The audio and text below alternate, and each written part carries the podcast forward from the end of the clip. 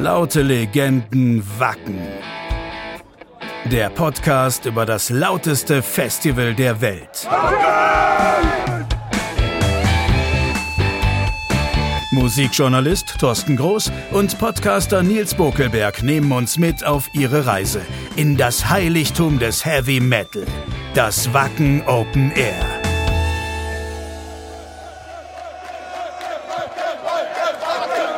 Hallo und herzlich willkommen bei Laute Legenden Wacken.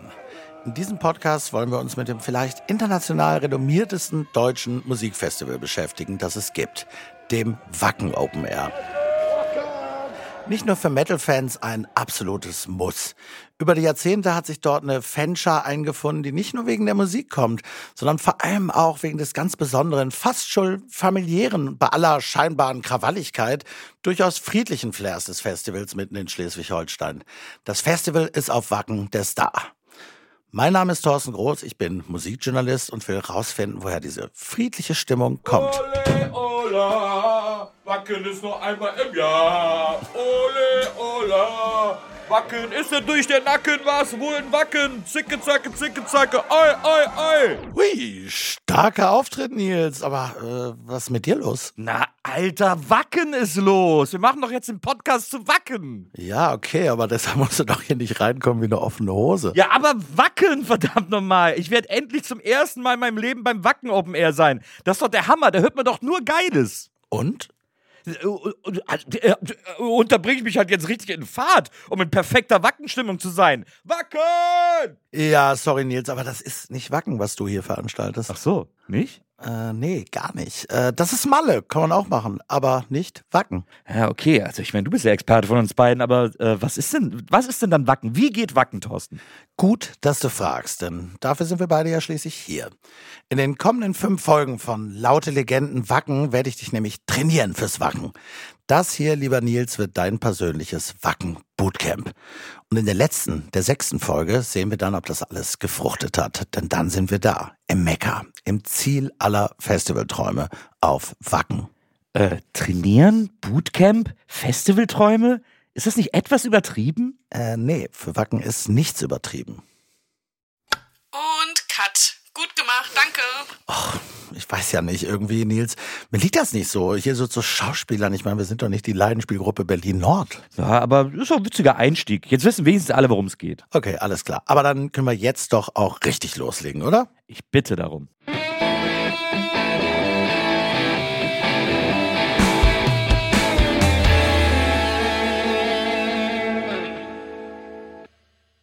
Wacken ist definitiv wirklich eine Legende und auf der ganzen Welt bekannt. Das liegt vielleicht an der speziellen musikalischen Ausrichtung.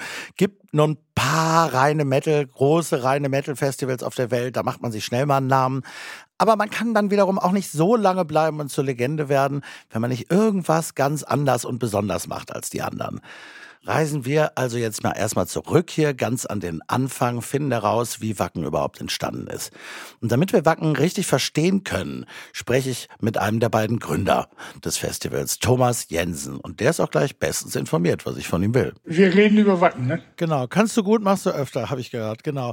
Ja, wir holen auch wirklich nochmal ganz weit aus. Ich hoffe, das ist in Ordnung und fangen wirklich bei Adam und Eva nochmal an hier. Äh, Und zwar, also Holger und du, ihr seid beide wirklich gebürtig aus Wacken, oder? Falsch. Oh oh, das geht ja gut los hier. Äh, ja, aber Moment, ich habe nicht ganz Unrecht. Nur ein bisschen. Pass auf. Der Thomas Jensen ist gebürtiger Wackener und der Holger Hübner ist Bestdorfer. Worauf man als Bestdorfer sehr stolz sein kann. Es war ein Megadorf, vor allen Dingen die Bestdorfer Bewohner. Aber Holger ist Bestdorfer und ich bin Wackner. Das Wacken Open Air findet eigentlich ja gar nicht komplett in Wacken statt. Da sind ganz wichtige Gemeinden wie Gribbum, Holsten, Niendorf. Wir haben auch mal ein T-Shirt gemacht, das es Gribbum Open Air heißt. Ähm, war ein ganz guter Aprilscherz, haben da auch ein T-Shirt dazu gemacht. Wacken lässt sich besser grölen. Nee, also Wacken ist so der ländliche Zentralort und, und, und ähm, darum gliedert sich das so ein bisschen. Ne? Die Orte haben da alle so geile Namen. Übrigens, es gibt da ein Bokelrehm. Das ist für mich als Bokelberg natürlich der absolute Hammer. Ja, ja, schon gut, aber beruhig dich mal wieder, Nils, denn jetzt kommt wirklich der interessante Part. Thomas erzählt, wie sie auf die Idee mit dem Festival gekommen sind. Naja, ich war, ich glaube, ich war damals in, in der Ausbildung zum Groß- und Auslandskaufmann. Holger hatte ich schon ausgelernt, weil ich war bei der Bundeswehr gewesen und er nicht. Und naja, das Übliche. Also er hat Fußball gespielt. äh, Ich habe immer noch mal ausgeholfen in der, in der, in der zweiten Herrenmannschaft, habe viel in diesem Landgasthof gekellnert und hinterm Tresen gestanden.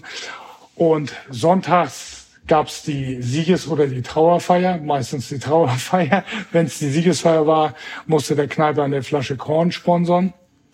Und da kam die Idee auf, dass wir im Grunde mal ein Fest haben wollen, äh, wo unsere Musik zelebriert wird. Und wir waren damals schon riesen Rock- und Metal-Fans. Also im Landgasthof zur Post, am Tresen, der steht ja heute noch und äh, auch der Tresen, wo man sich wundert. Aber ähm, da ist die Idee geboren. Also, Also eine klassische Schnapsidee. So richtig Corn to be alive. Danke, danke, vielen Dank, danke, danke. Ist gut, Nils. Thomas hat mir noch erzählt, wie das erste Wacken dann abgelaufen ist. Und das ist vor allem in puncto Security wirklich sehr interessant. Naja, klar. Also wir haben, wir haben erstmal Kumpels gefragt oder die bei uns mit dem Sportverein waren, die man kannte, Handwerker, die geringfügig älter waren als wir und alle, die Bock haben. Das hat sich, hat sich natürlich dann auch, auch schnell rumgesprochen. Der eine kennt den anderen. Ein Kumpel hat dann äh, gesagt, oh Mensch, ich habe noch einen, der hat einen Schäferhund, der, der war dann unser einziger Ordner im ersten Jahr. Also das sind immer mit dem Schäferhund ums Gelände patrouilliert, gab keine Zäune, also es fast ein, ein philosophischer Ansatz. Also bei Woodstock oder in Fehmarn haben sie alle reißt die Zäune ein, wir haben gar nicht erst welche hingestellt. Und das hat auch funktioniert. Also das ist natürlich, natürlich ein interessanter Ansatz. Äh, Den ihr nicht weiterverfolgt, aber heute. An. Nee, aber, aber natürlich, äh, wir versuchen nach wie vor beim Festival die Zäune nicht so präsent erscheinen zu lassen. Also wir haben mal mit schwarz-weißen Planen gearbeitet, weil wir gedacht haben, wir schaffen das wie ein Zebra, dass der sich dann am Horizont auflöst. Ich denke, ein Zaun impliziert auch immer, dass du eingesperrt bist. Und das ist das Letzte, was ich bei einer Kultur-, Musik-, Rockveranstaltung will. Ne? Also für mich ist, ist Rock- Rock'n'Roll nach wie vor die große Freiheit.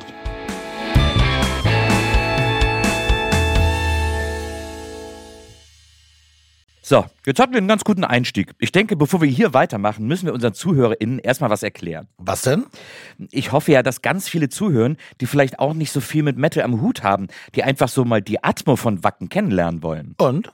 Und die denken bestimmt, Metal ist nur Gegrunze oder nur Spandexhosen oder nur Lord of the Lost oder oder oder oder. Und da habe ich mir ein Spiel für uns ausgedacht. Ein bisschen wie damals Dalli Dalli, aber hier heißt es jetzt einfach Knalli Knalli, weil Metal eben so knallt. Okay. Pass auf, wir starten jetzt die Zeit und wir beide müssen abwechselnd immer ein Metal-Genre sagen. Ha, verstehe. Ist ja wirklich wie Dalli Dalli. Ja, aber Knalli Knalli. Und wir zeigen damit, wie vielfältig Metal ist. Oh yeah, dann let's go. Alles klar. Lisa, startest du die Uhr? So, was habt ihr? 30 Sekunden wollt ihr haben. Alles klar. Und die Zeit läuft. 30 Sekunden ab jetzt. Knalli, knalli. Äh, Hardcore. Death Metal. Ähm, Sludge. Doom Metal. Ähm, Power Metal. Hair Metal. Ähm, äh, äh, äh, Horrorcore. Christian Metal. ähm, äh, ähm, äh, Thrash. Deathcore. Speed Metal. Äh, Sludgecore. Ähm, oh, jetzt wird's schon langsam eng. Äh, was, äh, es gibt Melo äh, Symphonic Metal. Black Metal. Hatten wir das schon? Nee, hatten wir nicht. Ähm, äh, äh, äh, äh, äh, Und stopp. ich habe das Gefühl, es gibt tausend Sachen Ich mehr. habe, es gibt ungefähr, ja. Ich habe gestern mal geguckt, es gibt eine angeblich vollständige Liste und die habe ich mal gezählt. Das ist völlig absurd. Das müssten wir ja eigentlich alles vorlesen. Die Zeit reicht nicht. 850 Subgenres werden da aufgelistet. Ach, das ist ja Weil krass. jedes dieser Genres, die wir gerade genannt Ja. haben, haben auch nochmal jeweils 10 bis 20 Subgenres. Absolut. Angeblich gibt es YouTube Metal. Da habe ich jetzt noch nicht geguckt. Das ist, Ist ja auch so Stoner Rock, haben wir auch vergessen. Das, das sind wir zum Beispiel Ja, gar nicht ja, gewesen. ja. Und so. Das ist äh, Wahnsinn, was es da alles gibt. Aber immer, wenn- immer, wenn man unter Zeitdruck steht, fällt einem plötzlich nichts mehr ein. So Das ist sieht's das aus. klassische Problem. Lisa, hast du die Auswertung schon? Die Überwertung Leitung überlasse ich dieses Mal Thorsten Zacke Zahn. Der war ewig Chefredakteur vom Deutschen Metal Hammer, also eine echte Legende in der Branche. Und wenn sich einer damit auskennt und das bewerten kann, dann Zacke. Lieber Nils, lieber Thorsten, das, äh, was ihr da erzählt habt, das klingt ja alles schon mal ganz gut für den Anfang. Ihr kratzt ganz toll an der Oberfläche. So ein Deep Dive in die Genres an sich hätte mir noch so ein bisschen gefehlt. Also Funeral Doom Metal wäre zum Beispiel was gewesen, was mir gefehlt hätte. Aber ansonsten, äh, in der Gänze kennt ihr euch schon ganz gut aus. Und auch wenn es hunderte von Genres gibt, die wichtigsten habt ihr genannt. Zacke, das äh, nächste Bier, wenn wir uns hoffentlich bald endlich mal wieder sehen, geht auf jeden Fall auf mich. Ich freue mich sehr. Ja, sowieso. Ja.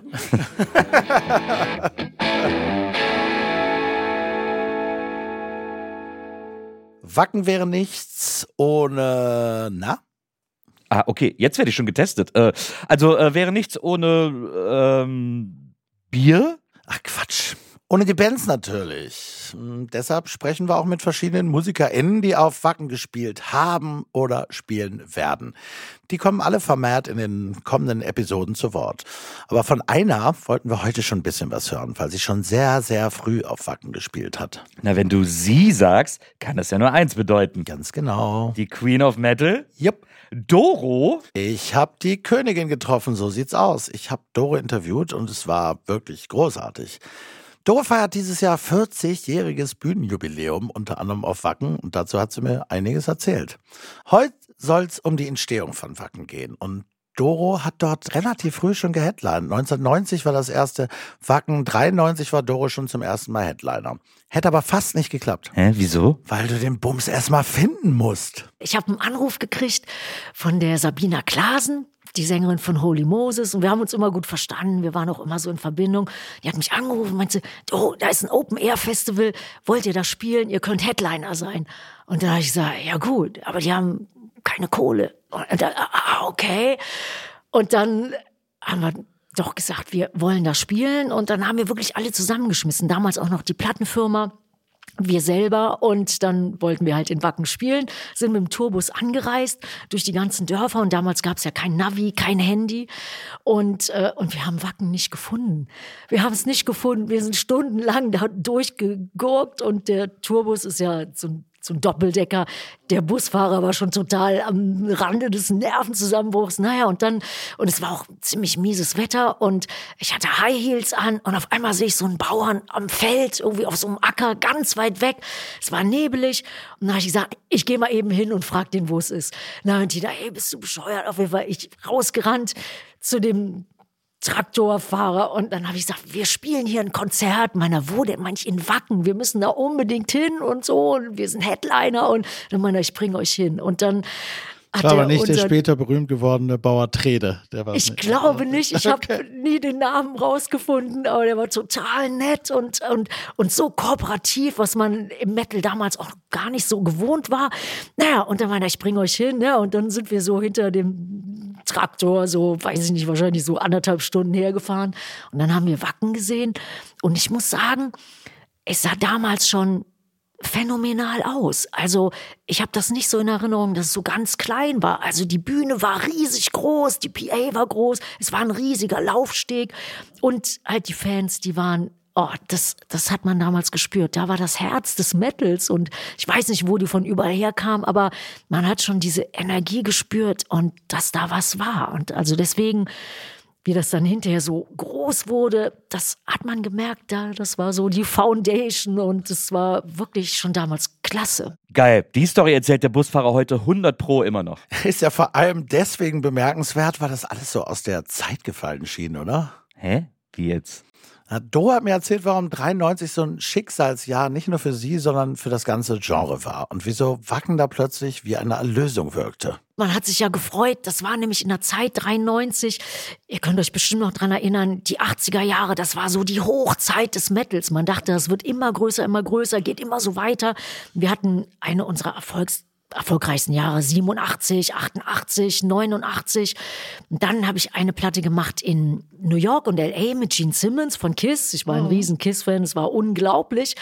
Und da hat man so, wenn man im Radio so gehört hat, da hat sich auf einmal so der Wind gedreht und es waren nicht mehr die normalen Metal-Songs im Radio. Also in Amerika gibt's ja an jeder Ecke Metal-Radios, was es ja in Deutschland nicht so gibt. Ja, und auf einmal kam so ein anderer Sound auf und da war so die Anfänge von Grunge. Und dann hat ja Grunge total den Heavy Metal überrollt.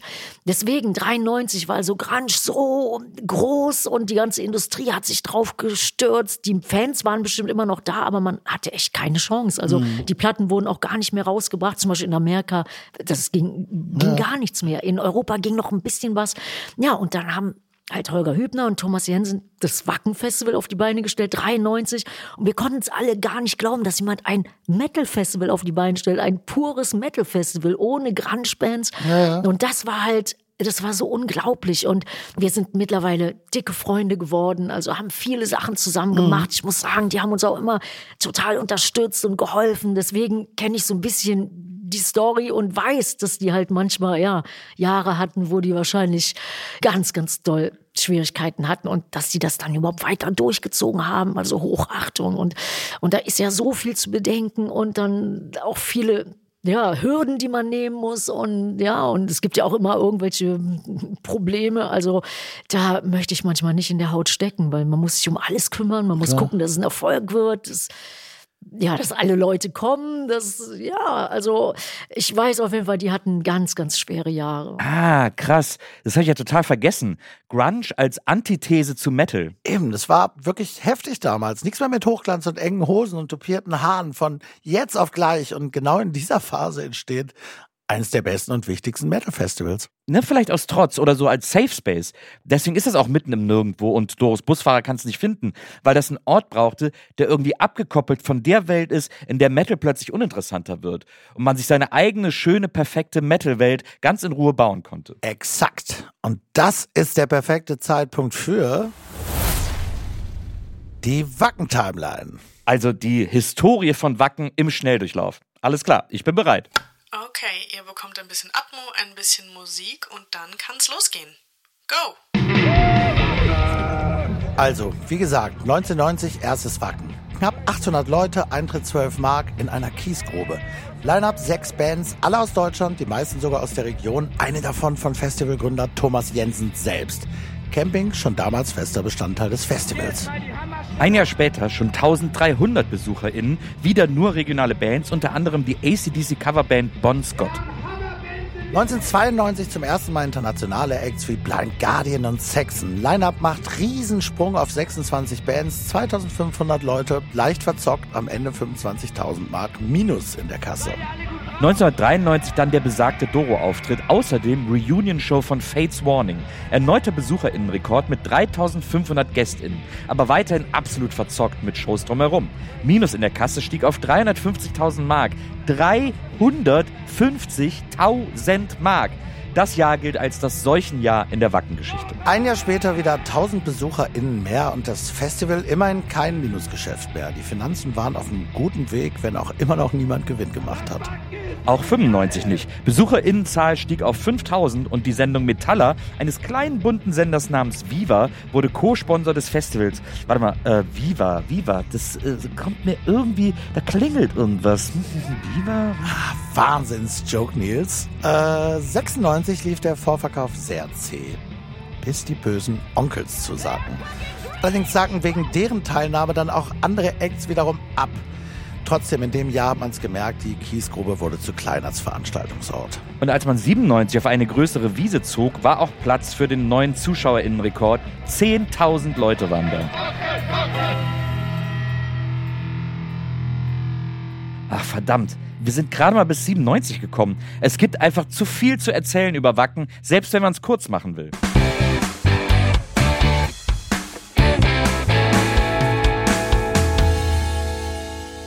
Naja, das Festival hat ja nichts mit meiner politischen Tätigkeit Nee, zu natürlich tun. nicht, aber deswegen, sie sind in der Region. Ja, so, klar, Ne? Das, das, ist ja das, das auf jeden Fall, aber deswegen äh, habe ich schon von dem Festival natürlich mitbekommen, bevor ich überhaupt äh, politisch in irgendwelchen Funktionen war.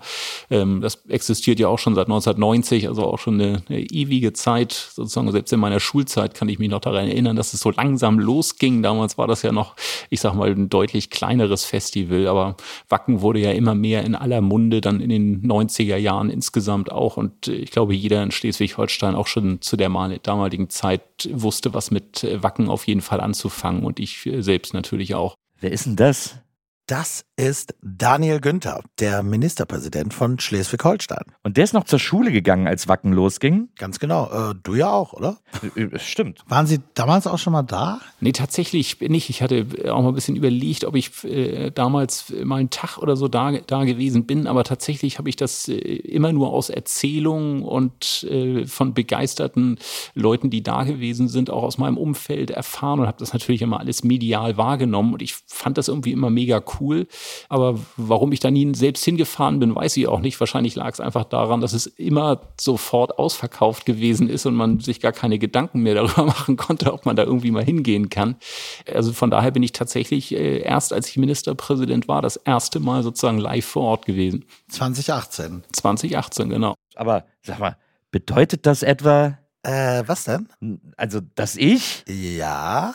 Mann, na, also ich könnte eigentlich Ministerpräsident von Schleswig-Holstein sein. Äh, achso, okay, alles klar, verstanden. Äh, nee, das vielleicht nicht. Aber eine Aufgabe, die man als Landesvater hat, die könnte ich mir bei dir echt gut vorstellen. Und die wäre? Orden verleihen. Das sind natürlich auch wirklich zwei ganz besondere Menschen, die ich ja wirklich regelmäßig auch, auch treffe, die sich wirklich unglaublich äh, auch verdient gemacht haben, die wirklich ein Festival geschaffen haben, was bundesweit einfach eine Strahlkraft hat, äh, mit unfassbarem Engagement. Äh, zwei wirklich sympathische Menschen, die einfach Schleswig-Holstein ein absolut positives Gesicht geben. Äh, und von daher haben wir eben auch entschieden, die beiden zu ehren, auch für diese besonderen Verdienste. Das, was sie geleistet haben, ist wirklich aller Ehren wert. Und das habe ich auch bei der Ordensverleihung zum Ausdruck gebracht. Das ist natürlich immer ein etwas herkömmliches Format, so eine Ordensverleihung und zwei Typen wie wie, die beiden Nummer einfach äh, sind, war das für die bestimmt auch ein bisschen Neuland, dann auch so beim Kaffee und Kuchen äh, dann zusammenzusitzen und die, die Ehrung auch zu genießen. Aber mein Eindruck war, dass sie sich auch wirklich darüber gefreut haben und auch äh, das wirklich als angemessene Würdigung empfunden haben für das, was sie geleistet haben. Und das war damals wirklich auch für mich ein, ein tolles Erlebnis, die, ja. die beiden auch auszuzeichnen. Ja, das könnte ich mir gut vorstellen, den ganzen Tag so Orden zu verleihen. Siehste? Und deswegen wirst du kein Ministerpräsident, aber Karnevalspräsident. Das scheint mir der richtige Job für dich zu sein. Ja, aber hallo, total.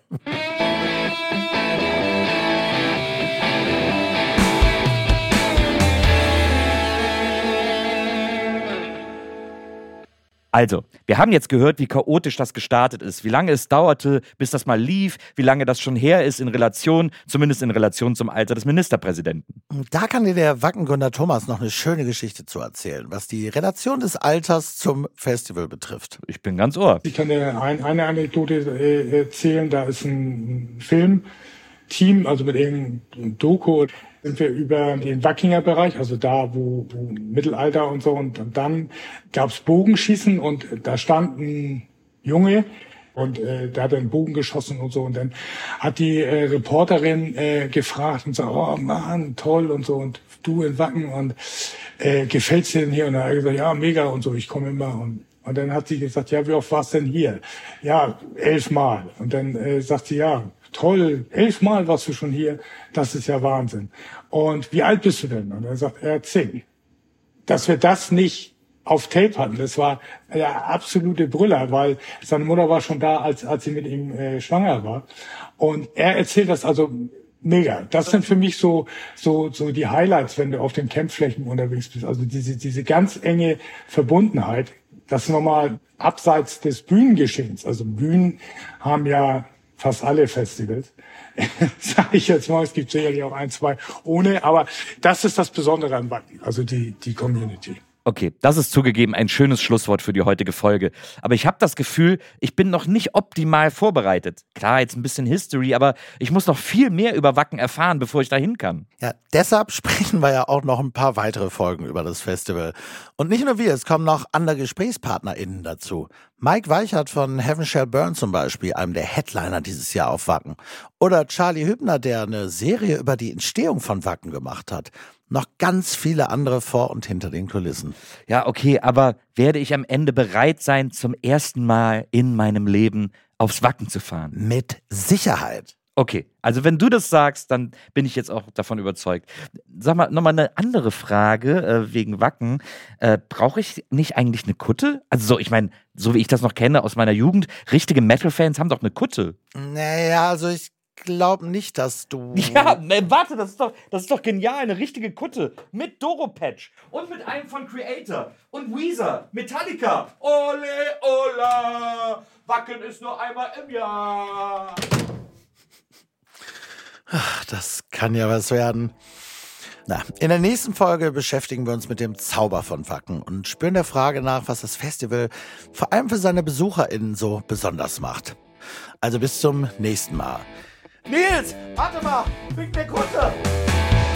Laute Legenden Wacken ist ein Podcast von RTL Plus, produziert von Pool Artists. Moderation Thorsten Groß und Nils Bokelberg. Executive Producers RTL Plus Andrea Zuska und Christian Schalt. Projektleitung RTL Plus Silvana Katzer, Marlene Berger und Linus Günther. Executive Producers Pool Artists Maria Bokelberg und Frieda Morische. Projektleitung Pool Artists Felix Böhme. Skript Nils Bokelberg. Interviews und Recherche Thorsten Groß. Redaktion Lisa Hertwig. Produktion Milica Tekeljeva, Maria Swidrik und Christian Küker. Sounddesign Joscha Grunewald.